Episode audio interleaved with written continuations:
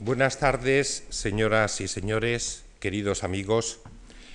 Presentamos hoy la tercera conferencia de este ciclo sobre Turner, que iniciábamos el martes pasado con la intervención del profesor Javier Arnaldo, que habló sobre Turner y Caspar David Friedrich.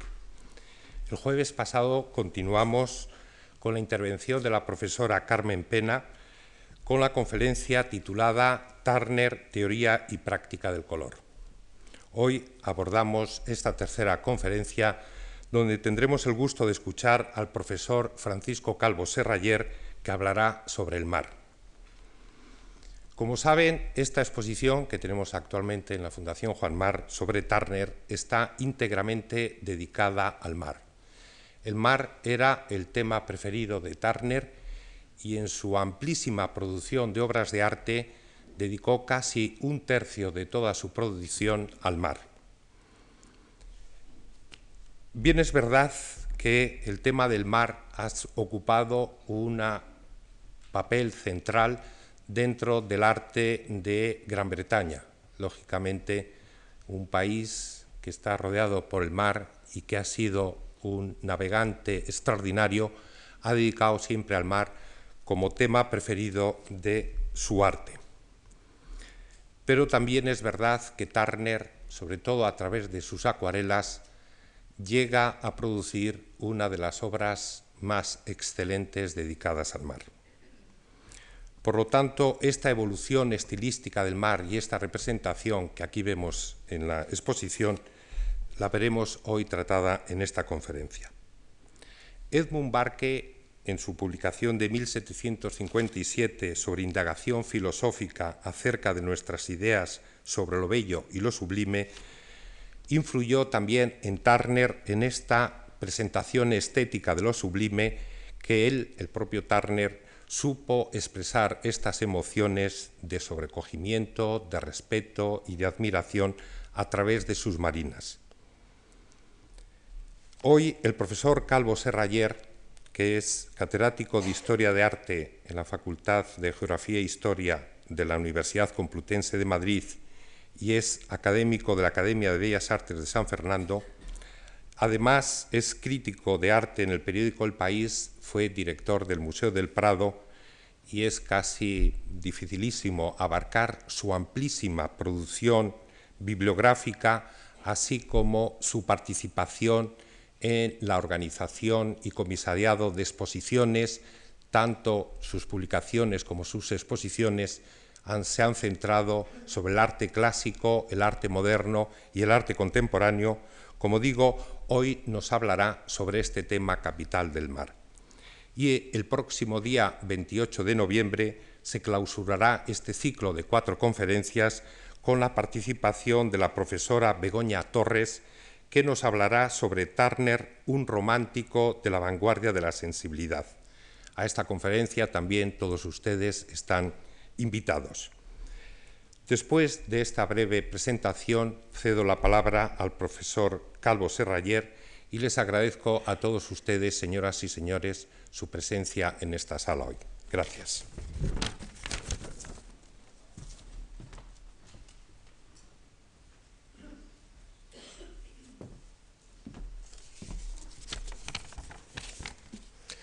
Buenas tardes. Quiero agradecer en primer lugar esta amable presentación y también el participar en este interesante ciclo sobre Turner. Eh, en un tema que es un tema muy genérico, el tema del mar, pero que me parecía oportuno no solamente porque es uno de los temas, como efectivamente se ha dicho, ¿no? fundamentales en la obra de Turner, sino porque yo creo que conviene hacer un poco de memoria histórica, no solo respecto a lo que supuso el, mar en el arte, creando un subgénero del paisaje, la marina, que es un episodio que vamos a recorrer eh, con eh, ligereza, ¿no? porque naturalmente si quisiéramos hacer una especie como de mínimo inventario selectivo, pues tendría, sería abrumador, ¿no? Con algunos casos para darnos cuenta un poco cómo se va construyendo, pero que es un episodio realmente corto. eh, tan corto como lo que los occidentales eh, sienten respecto al mar, que eh, hoy, cuando de repente nos encontramos con que es difícil encontrar un lugar para ver el mar porque nos encontramos con toda una serie de torres de apartamentos y que probablemente además huele a gasolina, pues quizá pensemos un poco que toda esa especie de frenesí eh, respecto a la pasión del mar ha sido algo como consustancial al, hombre y al hombre occidental, cuando no ha, sido así. esta especie de afición al mar es muy reciente. Eh, todavía en 1862 un gran historiador francés, Jules Michelet, publicaba un libro que se llamaba El mar, en el que eh, se veía, eh, obligado ¿no? a, a, explicar a sus lectores que hacía este libro en reivindicación del mar para un poco convencerles de que el mar no era ese lugar horripilante, terrible, temible e incluso repugnante que la gente pensaba que era, ¿no? porque el uso del mar tradicionalmente había sido como casi todo el uso eh, de nuestro planeta hasta nuestra época, un uso marcado estrictamente por la necesidad. ¿no? Evidentemente hay algo que es muy emocionante y es como el mar, como todo espacio que permite, precisamente por el horror que suscita, ¿no? un punto de, de, de fuga, ¿no? eh, fue como el argumento eh, que eh, utilizaron los pueblos débiles para poder soportar la competencia de los pueblos fuertes. ¿no? Es decir, nosotros eh, procedemos de una civilización como la, griega, que es una civilización cuyo soporte material es insignificante, son unas pequeñas, unas pequeñas poblaciones que al lado de los grandes imperios del, Próximo Oriente y de, Asia eran eh, ridículas y que sin embargo precisamente por aventurarse, ¿no? eh, donde nadie se aventuraba, que era el, mar, eh, aventurarse desde el punto de vista militar y comercial, consiguieron eh, construir civilizaciones. Es curioso eh, que realmente eh, Occidente ha estado marcada por eh, esta, este, este, estas pequeñas repúblicas que, sin embargo, no tenían miedo al mar, ¿no? quizá porque incluso habían sido arrojados al mar ¿no? como única posibilidad de supervivencia. ¿no? Es el caso de Grecia, es el caso también de Roma, es el caso también formidable después cuando el Mediterráneo queda aislado ¿no? de la República de Venecia, ¿no? Que insignificante y en una zona insalubre, sin embargo, consigue construir no solamente un imperio comercial, sino también militar formidable. Por eso estamos viendo una primera imagen anónima de representación de comienzos del siglo XVI que evoca la batalla de Lepanto, una batalla que tiene mucha trascendencia, no solamente por la significación que concurre para la historia de España, sino también precisamente para la reapertura del Mediterráneo. ¿no? Bien, pero digo que eh, a pesar de que el mar tiene ese, ese aspecto eh, liberador ¿no? para aquellos sitios que si no quedarían aplastados por su pequeñez con lo grande, ¿no? sin embargo, eh, la gente se incursionaba en el mar estrictamente por necesidad. ¿no? Es, el, es, el, caso de, los griegos, es el caso de los romanos, es el caso también de las pequeñas repúblicas comerciales eh, como Venecia o Génova, es el caso también de los Países Bajos, es el caso también del Reino Unido, cuya fuerza eh, consiste precisamente en esa gran fortaleza marina ¿no? que la isla ¿no? y que le permite también incluso aventurarse ¿no? y desafiar imperios mucho más formidables. ¿no? Es el caso también, en cierta manera, de España, ¿no? que vive su fortuna en función de dos mares, ¿no? Aragón, el mar Mediterráneo, y después eh, Castilla, el mar Atlántico. Es decir, que pequeños países que se hacen grandes a través del mar, ¿no? pero pequeños países que precisamente por ser pequeños y ser débiles necesitan el mar para eh, compensar su debilidad. ¿no? Eh, es un lugar de aventura, pero es un lugar eh, que la gente eh, del cual recela, del cual teme, y el uso que hacemos actualmente nosotros de, del mar no tiene que ver nada con lo que hacían, no voy a decir nuestros tatarabuelos, casi diría nuestros bisabuelos. ¿no? De hecho, explicando un poco lo que comentaba en el libro de Jules Michelet del mar, salió un libro de un gran geógrafo francés recientemente, también traducido al castellano, ¿no? que se llama La invención de la playa, contando cómo todo este, este, esto que constituye un poco casi la, la salida natural de nuestro ocio ¿no? en el siglo XX, sin embargo es una creación de finales del XIX, ¿no? Y además una creación que es estimulada por eh, la orientaciones de carácter higiénico, médico, ¿no? O sea, son los médicos los que en el último tercio del, del 19 impulsan a la gente a tomar baños de mar como el que se toma una medicina, no, no, algo que se hace por placer, sino por necesidad. Bien, entonces, eh, desde el punto de vista artístico, esto también tiene un reflejo claro. Eh, he querido empezar por esta, esta, esta, esta imagen de una batalla para marcar dos cosas. Una, que el mar es un escenario de lucha o de aventura, ¿eh? pero no de placer. Y en la batalla de Lepanto vemos esta, esta reconstrucción imaginaria y vemos un, eh, mar realmente eh, convertido en una especie de laguna, que, que, realmente no, no tiene ninguna verosimilitud. En realidad lo que se trata de contar es como si fuera una batalla terrestre, ¿no? porque realmente nadie o muy poca gente conocía el mar y había combatido en él, nada más que, como digo, por necesidad. ¿no?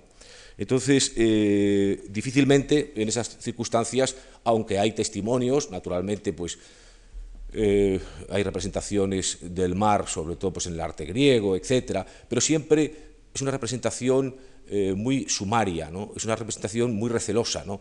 en el cual generalmente para poderse comunicar con el espectador lo que se hace es convertir el mar en una tierra. ¿no?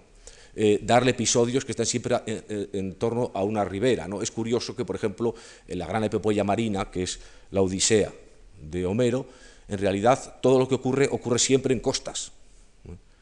Que es como realmente deberían navegar seguramente los antiguos griegos, ¿no? sin alejarse demasiado de la costa, ¿no? sin aventurarse demasiado al mar profundo, ¿no? porque eso es la no historia, ¿no? Es, es, es, el finisterre, ¿no? es cuando realmente se pierde casi la identidad. ¿no?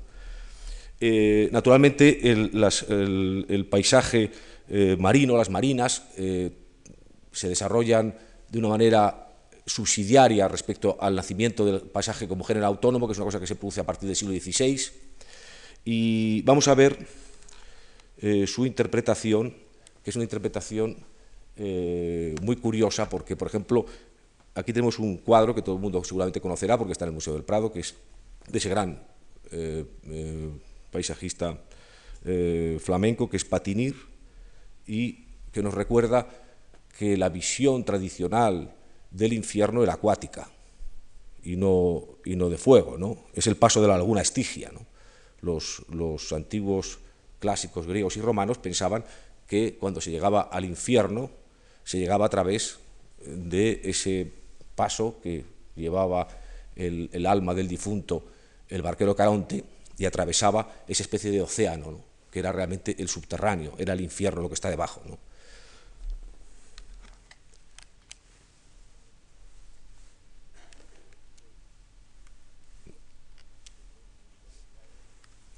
También del 16, aunque una fecha posterior, está otro cuadro que es un cuadro muy célebre de Peter Bruegel, La caída de Ícaro, ¿no? Es un cuadro sorprendente porque es un cuadro que no se puede explicar si no se tiene en cuenta que el pintor eh, es consciente ya de cómo el mundo se ha ensanchado precisamente a través del mar después del descubrimiento de América, y hace esta, esta visión en la cual pretende abarcar todo el cosmos, y de hecho eh, so, sobrepone desde la costa la imagen no solamente de la tierra y sus labores, sino vemos a un, a una, a un barco que está eh, iniciando su travesía y luego un paisaje infinito en el cual eh, se pierde en el horizonte la visión del mundo marino. ¿no? Esto hubiese sido insólito ¿no? antes de Bruegel, antes del descubrimiento de América, antes de esa conciencia de que realmente el panorama del mundo abarcaba no solamente la parte terrestre, no había un finisterre, sino que realmente había todo ese, ese, ese, mundo que era ya un punto de enlace y no un punto de fin ¿eh? como es el descubrimiento de América, pero hay dos datos muy curiosos eh, en, este, en, este, en este cuadro. ¿no? Por un lado, cómo se ve el mar desde la tierra, pero también el hecho de que, siguiendo pues, los criterios que tradicionalmente ocurrían en, en la pintura occidental eh, clásica, que era que había que tener un tema histórico, eh, este paisajista eh, tan moderno como Bruegel, se ve obligado a meter una anécdota, que es la anécdota de la caída de Ícaro, pero dejándola en un papel tan, tan eh, mínimo que realmente esta pierna que ven aquí es la del pobre Ícaro. Es decir, y, esto le llevó al poeta británico Oden, en un poema muy célebre que se llama Museo de Bellas Artes, refiriéndose al Museo de Bellas Artes de Bruselas, donde está depositado este, este maravilloso cuadro, a decir, hacer un poema que eh, no me encantaría poder leerlo completo porque es de una gran belleza, ¿no? pero que fundamentalmente es una especie como de lamento ante la indiferencia de los dioses y su crueldad, porque, dice Oden, mientras el campesino labra, el pastor pastorea sus ovejas, mientras el barco se va indiferente, está un hombre ahogándose, sin que esto signifique nada. Vemos aquí quizá la imagen más patética. También es muy interesante porque de una forma premonitoria, con esa genialidad de Bruegel, abre una perspectiva vertical que nos concierne bastante a nosotros y que yo creo que también tiene que ver para esto que estaba hablando de la historia, de lo que significa el mar en nuestro imaginario, en nuestra vivencia social y también nuestra vivencia estética. Y es que eh, se da cuenta que no solamente es el problema de lo que pasa en el horizonte, es decir, en en todo esto que puede llevar directamente a circundar toda la Tierra, sino que hay una perspectiva también muy importante vertical. ¿no? Ícaro sube con sus alas hasta el Sol ¿eh? y se le queman y cae de una forma patética, como está aquí en, esta imagen, de una manera muy lateral, pero quizá con eso también con más contenido dramático. ¿no? Eh, quiero decir que lo que hace que hoy el mar tenga menos interés para nosotros, al margen de su explotación, ¿no? Mm, mejor o peor llevada, ¿no? es porque realmente la gran aventura hoy ya no es la marina, sino la espacial. Y entonces es lo que cae del cielo, o ir al cielo, ¿no? que es un poco que es el gran océano. Entonces podríamos decir que, que nuestro sistema es el, el, mar y que las galaxias son los océanos ¿no? del futuro. ¿no? Que era como si, sin embargo, se vivía al mar entonces. ¿no? Este, este, este, desplazamiento que va haciendo cada vez ensanchar más nuestro horizonte, sin embargo, tiene también en esta imagen eh, formidable de, Bruegel un testimonio. Pero aproximándonos a lo que va a significar Turner, no se puede olvidar eh, algunos elementos anteriores que van configurando no solo como una influencia su pintura, ¿no? por ejemplo, en este caso, un pintor eh, muy apreciado por eh, los británicos y que realmente tuvo una influencia no solamente en Turner, sino en todos, ¿no? Wilson, Cothens, Constable, etcétera, ¿no? que es eh, Claudio Lorena. ¿no? la influencia de Claudio Lorena, que es muy sorprendente porque Claudio Lorena, como su nombre indica, Claude Gelé, Le Lorraine, de la Lorena, era un pastelero que se fue a trabajar a Roma como, como pastelero, que era lo que hacían los loreneses, ¿no? y que metido en un taller de un, pintor, Agostino Tassi, empezó a especializarse, como hacían los pintores que no tenían una formación, en, en, los géneros menores, como por ejemplo el paisaje. Entonces, sin embargo, con una enorme sensibilidad, creó estas imágenes formidables que no solamente son bellas, porque efectivamente lo son, con esos paisajes tan románticos. Este, por ejemplo, está pintado en una fecha tan temprana como hacia 1633, es una puesta de sol, eh, evidentemente, como ocurre cuando se está emancipando el paisaje, en general, pues todavía hay eh, figuras, hay figuras que están un poco como dándole una, justificación, pero lo importante de, Lorena es lo que Eugenio Dors llamaba el agujero de luz, es decir, eh, la luz rasante, el crepúsculo, ¿no? O el amanecer, es decir, cuando la luz se dramatiza, es decir, cuando la luz se hace patente. ¿no? Esto es una revolución extraordinaria porque está todo el arte moderno va a ser un problema eh, de dramatización lumínica. ¿no? Y entonces eh, eh, Lorena lo sabe comprender y siempre hace esta visión y comprende dos cosas. Comprende, uno, la importancia del crepúsculo, de las luces rasantes, las luces que dramatizan el, el paisaje, ¿no? es decir, que lo temporalizan, una obsesión que va a ser después continua hasta la actualidad, y por otro lado, la idea de que el, eh, paisaje fundamentalmente es luz reflejada y que evidentemente el diálogo fundamental de la luz reflejada se va a hacer entre el cielo y el agua. En ese sentido es un, precursor extraordinario. Aquí vemos también he puesto nada más un par de ejemplos, es, el, famoso embarco de la reina de Saba eh, de 1648, eh, lo mismo, Eh, vemos esa, ese foco de luz rasante ¿no? que dramatiza el, paisaje, sacando también, naturalmente, unas, perspectivas, cambiándolo radicalmente. ¿no?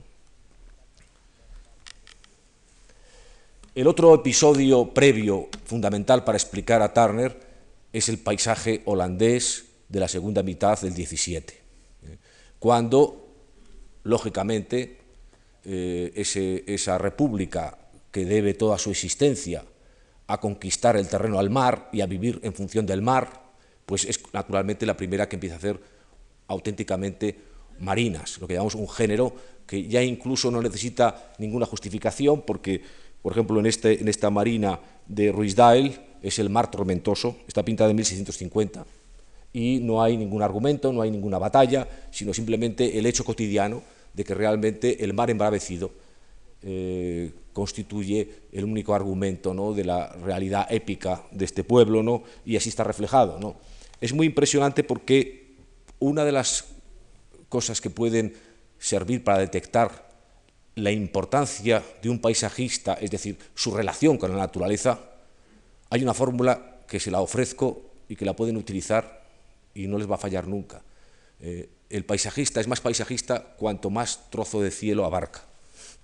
Entonces, aquí yo creo que, queda muy claro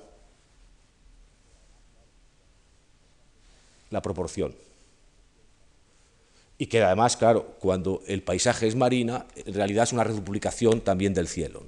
Es decir, que realmente aquí estamos en un espacio en el que el único elemento eh, de, enganche, casi que le da un poco eh, un sentido, yo diría que casi patético, ¿no? a esa, esa imagen de pura naturaleza. ¿no? Eh, es, este barco que lucha contra ese mar embravecido. En ese sentido, claro, sin los holandeses sería imposible concebir casi todo el paisaje eh, contemporáneo desde luego el de Turner. No es necesariamente que haya, haya mar embravecido, también estas imágenes, ¿no? como también de Ruiz Dael, un paisaje fluvial de 1661, pues es lo mismo. ¿no? Vemos un poco cómo, efectivamente, quizá aquí al no estar el cielo tan cubierto, vemos eh, una relación, no solamente vemos también la magnitud del cielo, sino que vemos también la relación, algo que después van a aprovechar mucho los impresionistas, que van a viajar mucho a Holanda precisamente por ese motivo. ¿no? Eh, también lo va a hacer Turner por ese motivo, ¿no? Eh, para ver lo que estaban haciendo, es decir, cómo, cómo el, el, agua es una prolongación de la luz celeste. ¿no?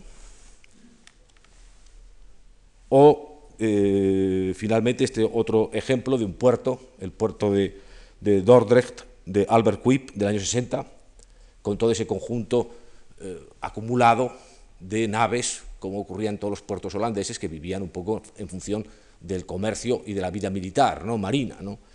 Eh, el puerto es muy importante también para este tipo de gente, porque el puerto, claro, es un poco como no solamente la meta, sino la salvación, el, punto de referencia. ¿no? Y efectivamente con esos precedentes pues podemos entender mucho más claro y muy rápidamente ya estamos en Turner. ¿eh?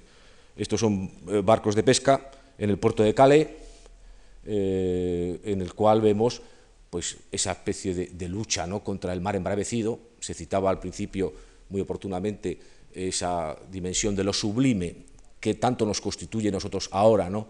en el sentido de que es la búsqueda de lo ilimitado, precisamente cuando las limitaciones que hasta entonces han parecido temibles se convierten en limitaciones ya eh, dominadas. Y entonces se busca el exceso, el invento del alpinismo, el invento del riesgo, la aventura por el riesgo, el hecho de ponerse en peligro de muerte de una forma deportiva, eh, que es prácticamente casi todo lo que hacemos actualmente y lo único que realmente nos produce admiración, todo es una cosa creada en el siglo XVIII precisamente por ese sentimiento sublime y el mar adquiere un prestigio soberbio como lo sublime precisamente porque es incontrolado, es ilimitado. ¿no? Y en la idea un poco de ese desafío eh, que es capaz de repente empequeñecer los navíos mejor pertrechados eh, que se convierten en, en una pequeña cáscara de nuez que pueden quedar completamente despedazados, etc. ¿no? Y esto es eh, muy constante en Turner. Aquí tenemos un ejemplo, otro ejemplo, un naufragio del año 1805. Eh.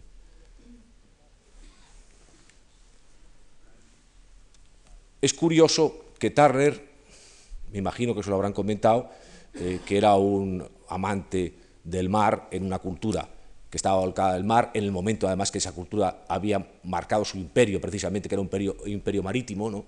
Eh, pero que sin embargo él era hijo de un barbero, eh, con una madre loca y que realmente pues, pues, hizo viajes porque tenía mucha inquietud, pero que tampoco era él ningún esforzado marino, sin embargo tenía esa especie como de admiración por el mar que tienen la gente que está en tierra, que es o bien la idea un poco de la magnificación del naufragio, por ese sublime, o bien también una cosa que no se dice lo suficiente de Turner, que siempre quiere meter como historias. Por ejemplo, en este caso es la historia de eh, cuando eh, Polifemo, herido, eh, quiere hundir con las rocas que le arroja ya cegado por Ulises, el barco de Ulises, mientras Ulises se burla de él. ¿no? Todo esto en un crepúsculo dramático, es el crepúsculo de Polifemo, le da como una historia melancólica. ¿no? Aquí vemos el sol de Claudio Lorena, ¿no? Vemos que es el sol eh, que dramatiza, ¿no? Eh, que, de repente está marcando el, paso de las cosas, ¿no? el cambio del aspecto de las cosas, ¿no? que es también el cambio del aspecto de la vida, ¿no? y eh, el barco que se va mientras el, gigante ciego, ¿no? En la desesperación, entra en su definitiva noche. ¿no? Todo este, este elemento un poco operístico y melodramático es muy importante en, Turner, ¿no? y es raro eh, solamente en la parte final de su vida, ¿no? cuando, se, cuando se libera de esta, este intento un poco de, dar como un carácter literario ¿no? a su pintura. ¿no? Hay también como he puesto una evocación de los, de los, pintores holandeses, este es el puerto de Colonia, pintado por Turner, eh, con una serie de, de naves eh, durante la tarde, también el tema este de los pescadores, las barcas eh, de pesca en, el puerto de Folkestone, en Kent, de 1830, con los reflejos. Ya empezamos a ver que por qué utiliza el agua ¿no? como un espejo, como una prolongación. Y también ha cogido esa lección de la dramatización del cielo. Y eh, otro tema que a Turner le interesó mucho es el tema también de los barcos carboneros, el paso de los barcos de vela a los steamer de vapor, eh, la idea un poco como de eh, crear eh, esa, transición dramática como la de Polifemo o Ulises, ¿no? como lo de un mundo que está cambiando. En su caso, naturalmente, le sirve para crear un, conjunto de análisis de lo que es la luz formidable, porque esto, por ejemplo, es un efecto de, luna llena, es decir, es un paisaje nocturno. Entonces, los, eh, barcos carboneros con sus, con sus eh, fogatas, ¿no? y que crean también esa humareda, ¿no? que se mezcla con la niebla, ¿no? y luego todo este, esta increíble incidencia, ¿no? que, es la lámina eh, del agua que sirve como espejo, que después van a aprovechar tanto los impresionistas, ¿no? indudablemente sacadas de esta experiencia. Este es un cuadro también eh, extraordinario, un cuadro muy melancólico como era Turner, ¿no? es, la fragata Temeraire cuando está arrastrada por un, steamer ya para, desguazarse, ¿no? un mundo que pasa a otro, ¿no? es, un, es un cuadro elegíaco, ¿no? un cuadro un poco que en un momento en el cual pues todas esas grandes victorias eh, de, la Armada eh, británica, ¿no? que habían llevado pues, al máximo poder, entonces cambiaba ¿no? con un mundo ya distinto, ¿no? un mundo industrial. Y aquí vemos también esos excesos eh, en los que va eh, cada vez exagerando más los efectos eh, dramáticos, los efectos que con cierta ironía el gran historiador británico Kenneth Clark decía que él prefería cuando era más contenido Turner y no hacía la técnica del huevo frito estrellado. Otro ejemplo ¿no? de barco carbonero, ¿no? Eh, con la, en este caso es el, un, entierro, ya hay que empezar en esa etapa final de Turner a interpretar, a poner como en el arte contemporáneo un, título a los cuadros, porque si no, no se puede uno enterar, ¿no? Esto es un, es un, lo titula él Paz, entierro en el mar. En fin, lo podría titular así como cualquier manera, porque realmente es, es igual, lo que importa ahí es el, el, la lámina de fuego, ¿no? que se refleja, ¿no? y los contrastes, eh, que prácticamente quedan solamente un pequeño contraluz con las, con las velas negras, ¿no? o esta apoteosis que todo el mundo conoce, que es pues, una tormenta de nieve, barco, en la bocana de un puerto del año 42, cuando al final ya todo el cuadro es una especie de energías abstractas en las que apenas podemos distinguir algún elemento que nos permite identificar que efectivamente hay un barco, cuando realmente lo importante es cómo la tempestad, el cielo se mezcla con la tierra en una especie de, orgía, ¿no? de, de violencia. ¿no? Frente a este, a este mundo, simultáneamente a Turner está el ejemplo de otros paisajistas como Caspar David Friedrich, voy a pasar muy rápidamente sobre él, pero lo que quería también tenerlo presente porque me parecía imposible eh, hacer este recorrido ¿no? sin eh, tener en cuenta eh, su figura, a pesar de que ha habido una conferencia dedicada exclusivamente a él. ¿no? Aquí vemos cómo la lengua de, de cielo ya casi es el 80% de la composición. El mar es una pequeña lengua casi negra y después la tierra y esta pequeña figura enfrentándose a ese infinito. Eh, evidentemente Caspar David Friedrich eh, exagera todavía más el simbolismo que Turner daba a su paisaje. Eh, en su caso, dentro de ese panteísmo germánico, romántico alemán, que, que está convencido de que el lenguaje de Dios es a través de la naturaleza y que lógicamente lo que tiene que hacer un creyente es incursionarse en la naturaleza porque frente a la naturaleza es como Dios habla. ¿no? Y entonces hace esta experiencia, esta experiencia tremenda porque es una experiencia también de la soledad absoluta, ¿no? Eh, que es un poco eh, la soledad absoluta del hombre frente a, a la naturaleza. O toda la serie de cuadros que tiene de puertos y de gente observando el mar, que vamos a pasar sobre ello rápidamente, sin dejar de recordar el hecho de que eh, la naturaleza religiosa de su obra, para, para, para Friedrich, los palos del barco eran la cruz, los barcos era nuestra navegación en la vida, el puerto era el cementerio donde se llegaba, lo cual naturalmente no era para él una desgracia, sino al revés, un alborozo, porque realmente era el descansar, y efectivamente es uno de los temas que sistemáticamente repite. Generalmente es el puerto báltico de Greifswald, que es el que realmente él conocía bien y que eh, constantemente tiene esa lectura. Por ejemplo, también aquí eh, estos dos alemanes con traje muy alemán durante la noche mirando el mar, en un efecto también de luna, que podemos ver ahí, que es la que hace ese carácter blanco, ¿no? En medio de las rocas. ese escrutar el, horizonte marino es una, especie de pregunta casi metafísica ¿no? sobre el sentido del hombre, ¿no? y sus respuestas generalmente vienen a través precisamente de estas imágenes, de estos pequeños barcos. Aquí es el famoso cuadro en el que está el propio Friedrich asomándose de una manera casi peligrosa, ¿no? Tu mujer le está diciendo un poco que tenga cuidado, ¿no? Son las, rocas cretáceas de, la isla de Rungen, eh, y que a él lo que le sirve es para crear toda esta especie de, como de ventana gótica inversa, ¿no? para este observatorio del infinito del mar y las figuras aisladas de las almas humanas que van navegando.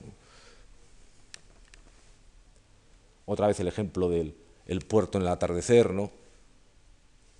o también mucho más claro estas tres figuras de dos mujeres y un hombre que están mirando en una línea perpendicular hacia el horizonte, precisamente esos barcos se aproximan a la costa, ¿no? también en, en plena noche. ¿no?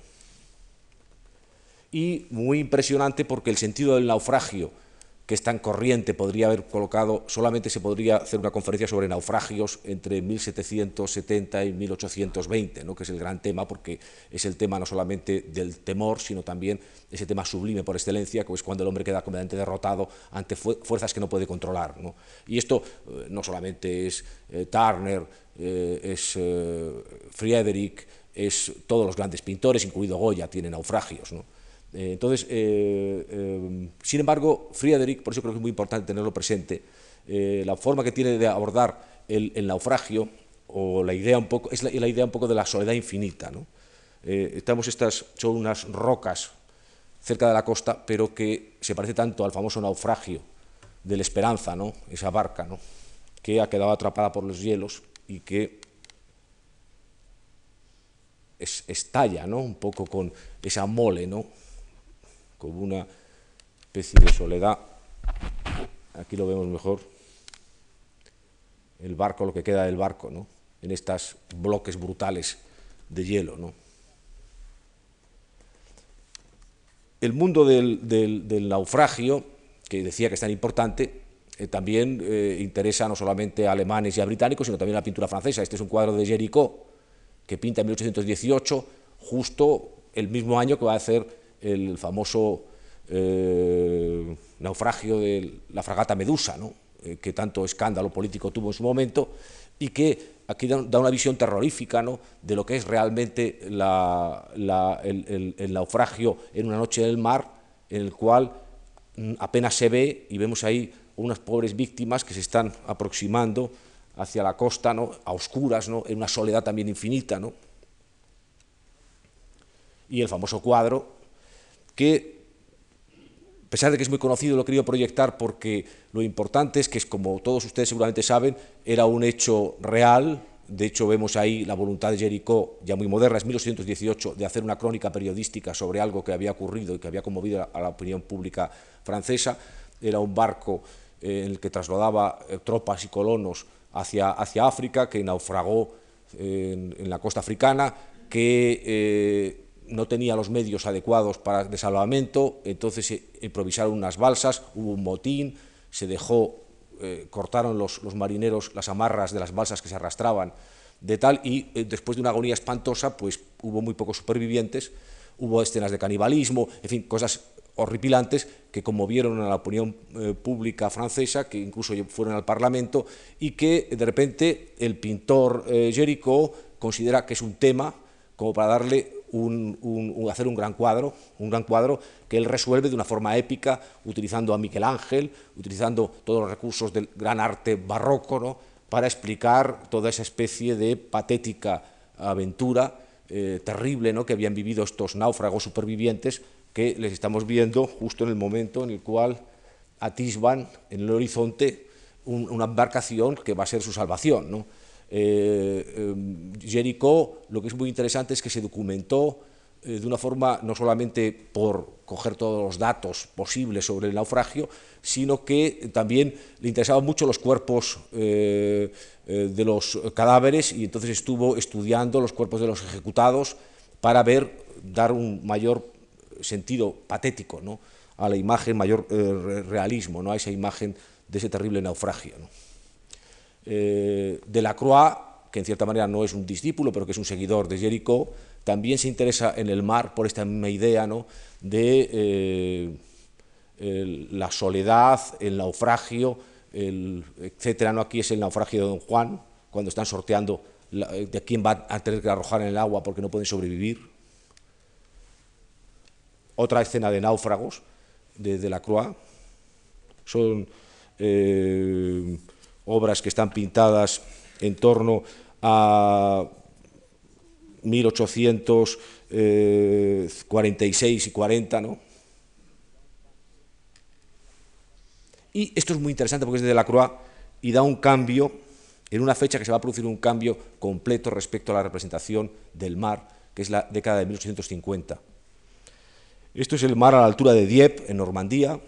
Es un momento en los años 50 en el que coinciden precisamente en esa costa normanda Delacroix, Courbet y Monet, que es casi un, adolescente, vamos, un casi un adolescente, que empieza a pintar. Y que la forma que tiene de enfrentarse a ese tema, de repente supone un sesgo revolucionario porque de repente todo este, este, este, este afán por dramatizar desde el punto de vista épico, sublime, ¿no? de repente queda como congelado en función de una visión puramente naturalista del mar, ¿no? más próxima a lo que va a ser después nuestra visión. ¿no? Y, en, esta, en esta línea de la Croix también va a ser un, gran precursor. ¿no? Lo vamos a ver, es cierto que todavía hasta el final sigue haciendo cuadros, en este caso, por ejemplo, de los pocos pinturas religiosas que le interesa, pues le interesa siempre la, la, pintura que tiene un sentido más así patético, ¿no? Es el famoso Cristo en el lago de Genezaret, ¿no? en el cual en medio de, a punto del naufragio, Cristo duerme mientras se agitan de una manera desesperada los discípulos que, dudan si despertarle, ¿no? Eh, o no, eh, pero que ven que se van a ir a pique. ¿no? Entonces elige ese momento también de, extrema agitación ¿no?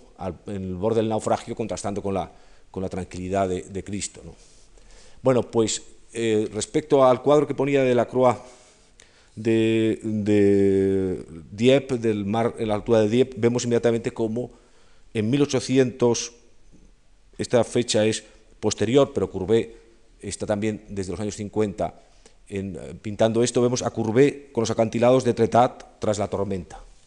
Una imagen en la cual eh, la costa se ha convertido en un punto de referencia en el que el mar se aprecia eh, ya no desde un punto de vista, como digo, épico, sino simplemente como un punto de vista paisajístico, ¿no? como un, el efecto de luz, como un efecto de forma. Y el famoso cuadro de Courbet, de la ola, que es lo mismo, de repente es una ola violenta, pero que de repente es simplemente una ola, ¿no? De repente todo ese, ese mundo que había quedado mitificado se ha quedado, eh, ha perdido un poco eh, ese poder de intimidación. Evidentemente la revolución industrial seguía su curso, a pesar de que todavía, eh, naturalmente, había muchos episodios dramáticos, y sigue habiéndolos hoy, ¿no? En, cuanto al mar, pero el mar cada vez era algo más frecuentado, menos peligroso, y en el que esta, esta dimensión eh, de aventura, de peligro, se sentía cada vez con menos, con menos agobio. Y el salto definitivo lo da un personaje que es el maestro de Monet, que es un pintor también que vive en Normandía, que es Eugène Boudin, en el que no solamente reincide en esta línea que hemos visto desde la Croix Courbet de normalización y de, y de auténtico fruición estética del paisaje marino, sin más connotaciones, sino que, atención, de repente empieza a descubrirnos esta extraña cosa que hubiese sorprendido a los antepasados de estos señores, que era la gente en la playa, algo que realmente era insólito. Estamos ya en una fecha muy avanzada, ¿no? Esto es Mm, la playa de Trouville en 1869, pero que vemos ahí a unos burgueses en Domingaos que de repente en un momento determinado pues van a tomar el aire, a lo mejor porque ha habido una comunión o lo que sea, y de repente van a tomar el aire a la playa en un, aire, en un aspecto doméstico. Esto también es de Boudin, es otra escena de, las, de playas que hace. Eh, Boudin vive hasta casi fines del siglo XIX, va pintando de una forma cada vez más suelta y moderna estos paisajes, y empezamos a ver el uso de la playa cuando realmente la playa empieza a tener una existencia. Eh, naturalmente la playa al principio, como decía, tenía un carácter puramente eh, higiénico, la gente iba muy vestida y se protegía del sol con estas eh, sombrillas, ¿no? Pero que ya realmente la contemplación del mar, el respirar el arte del mar, había cambiado completamente de sentido, ¿no? preparando un poco lo que es nuestro mundo. Todavía eh, Boudin, ya muy al final, con una pintura muy empastada, muy suelta, ¿no? ya él a su vez muy influido por los impresionistas. Y llegamos a eh, Manet, Manet que es curioso porque Manet decidió hacerse pintor después de una aventura fallida de quererse hacerse marino mercante. ¿no? y hizo un viaje hasta América que no le debió gustar absolutamente nada porque luego no quiso salir jamás de París e incluso le parecía un exceso visitar en, los, en la ribera fluvial de la Argenteuil a, a Monet. ¿eh? No le gustaba nada la travesía marítima, pero que le interesaba mucho lo que ocurre ya en ese, ese ambiente que se ha convertido en un ambiente de ocio estival, de placer. ¿no? Esto son, eh, es un cuadro, eh, lo que le interesa a, a, Mané es la vida burguesa, vida urbana, lo que hacen los ciudadanos, entonces los ciudadanos que ya toman vacaciones, y entonces aquí hay una, es, el, la, la, partida de un barco, de un barco de vapor que hace ya la línea de Francia, eh, costa eh, británica, ¿no? es el Folkestone, partiendo en Boulogne, con una serie de burgueses que ya de una manera eh, absolutamente lúdica, pues cruzan el canal, ¿no? sin, sin, ningún problema en verano, entonces hace esta, esta, como pueden ir a las carreras. ¿no? Y el gran pintor del mar, el que radicaliza todos estos elementos, es Monet. Yo he contado que Monet eh, bueno, es introducido en el arte por Boudin cuando tiene 15 años. Monet había nacido en París, pero a los 15 años su padre se trasladó a El Havre. Allí conoce a, Boudin, que tiene una tienda de, pinturas y que entonces eh, Monet, que le aburrían las clases, se dedicaba a hacer caricaturas de sus profesores y, era un caricaturista soberbio, entonces incluso pues se las llevaba a vender a, Boudin y entonces Boudin, viendo el talento del, niño, pues se lo llevaba con él a pintar al aire libre en estas, en estas playas. Y eh, curiosamente, Monet va a pintar la naturaleza de, formas muy diversas, pero va a volver, va a volver en los años 80 a ese paisaje que había sido un poco decisivo para iniciar su vocación pictórica y hay una serie de, de, de, marinas eh, sorprendentes, formidables, como esta que estamos viendo ahora, ¿no? eh, del mar agitado de, los años 80, en 1881, ya es un Monet maduro, si no, no se podría entender ese atrevimiento al pintar eh, el mar, un mar que se ha convertido ya en este episodio espumoso, ¿no? en el cual es como un cuadro abstracto, ¿no?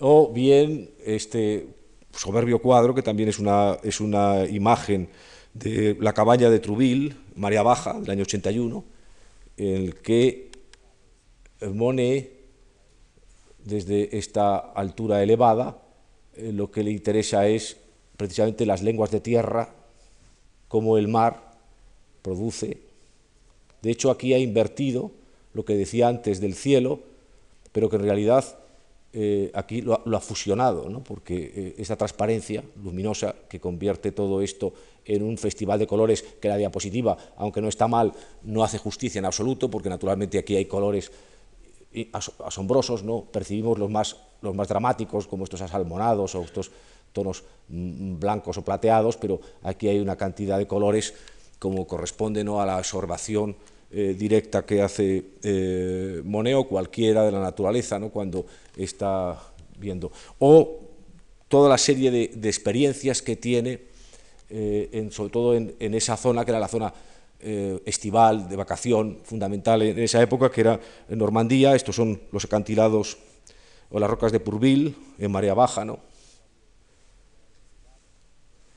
Vamos a ver varios, eh, varios los acantilados de Atretat, son todos de los años 80, son, son diversos ejemplos con cambios de luz. Naturalmente lo que le interesa a Monet fundamentalmente es esa, esa especie de crónica de la luz, motivos repetidos, no solamente es la catedral de Rouen o los almiares eh, los que utiliza, cualquier elemento que pueda ser, ser un repetidor de luz, eh, como por ejemplo los acantilados, lo repito una y otra vez, precisamente porque lo que interesa es ese constante cambio esa, esa especie de fluido constante que hace completamente inestable una imagen. ¿no? Otra vez, estos ejemplos de estas famosas rocas de la costa normanda, ¿no? con el efecto de lluvia.